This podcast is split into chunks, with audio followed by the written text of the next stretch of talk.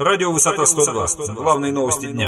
Здравствуйте, в эфире радио «Высота 102» и сегодня в выпуске. В Волжском учащийся колледжа, инсценировав свое похищение, требовал выкуп с родителей.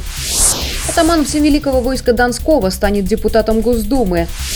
Благотворительный концерт с участием московских артистов пройдет 3 ноября в Волгограде. Подробнее далее.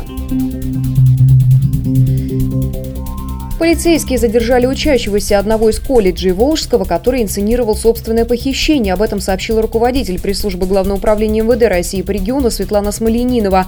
В ходе расследования установлено, что 16-летний подросток вместо того, чтобы идти на занятия, решил отдохнуть с друзьями на даче, оставив перед этим своим родителям записку в почтовом ящике о якобы его исчезновении, требуя с них 100 тысяч рублей. Около 10 вечера подросток позвонил родителям, сообщил, что его удерживают неизвестные лица и угрожают физической расправой расправой. После этого отец обратился в полицию с заявлением об исчезновении сына и о требовании выкупа.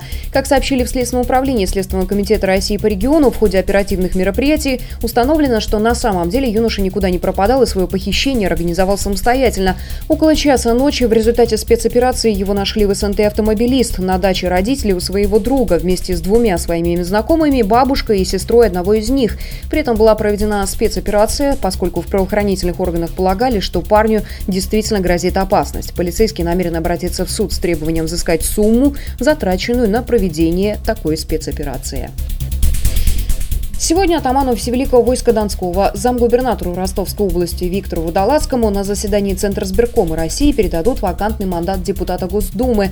Об этом сообщили в Ростовском региональном отделении партии «Единая Россия».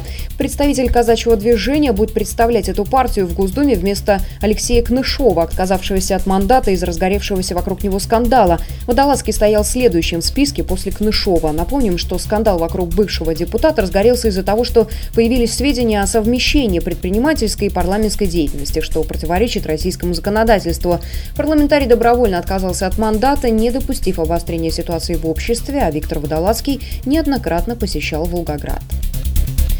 Презентация интерактивной карты доступности города состоялась накануне на круглом столе роли молодежи в решении проблемы обеспечения беспрепятственного доступа незрячих к объектам инфраструктуры. Как сообщили Волгоградская ассоциация незрячих специалистов «Надежда», мероприятие проводилось в рамках проекта «Молодые волгоградцы за город, доступный для всех», который реализуется совместно с Волгоградским государственным архитектурно-строительным университетом. Студенты этого вуза совместно с членами организации «Надежда» провели акцию по адаптированию 50 социально значимых объектов Волгограда, такие как библиотека имени Горького, департамент муниципальных выплат, автовокзал, детский сад компенсирующего вида номер 2, уличные лестницы и подземные переходы, окрасив контрастный цвет крайние ступени лестничных маршей, края пандусов и бордюров. Кроме того, в сентябре и октябре для 20 социально значимых объектов Волгограда были изготовлены и установлены 75 рельефно-графических план-схем и табличек с подписями рельефно-точечным шрифтом Брайля. Таким образом, незрячие люди путем осязания схемы и подписи смогут сориентироваться в помещении объекта и получить информацию о местонахождении того или иного кабинета в доступной для них форме. Волгоградцы смогут помочь больным детям. Организатором благотворительного концерта московского мюзикла «Бременские музыканты» выступила компания «Еврохим Волга Калий». Как ранее сообщало наше информагентство, около тысячи школьников Волгоградской области, нуждающихся в социальной помощи, приглашены 3 ноября в Дворец спорта профсоюзов на просмотр легендарного мюзикла. Как рассказала информагентство председатель областной организации «Росхим профсоюза» Нина Кулыгина, профсоюзы всегда работают в сотрудничестве с детским фондом, и предприятия химической отрасли стараются оказывать посильную медицинскую помощь. Цитата. «Поэтому мы сразу откликнулись на инициативу Еврохим Волга-Калия провести для волгоградских детей такой праздник». Цитата окончена. Мюзикл с участием московских артистов пройдет 3 ноября во Дворце спорта. Узнать, как принять участие в этой акции, можно по телефону в Волгограде 56 38 10.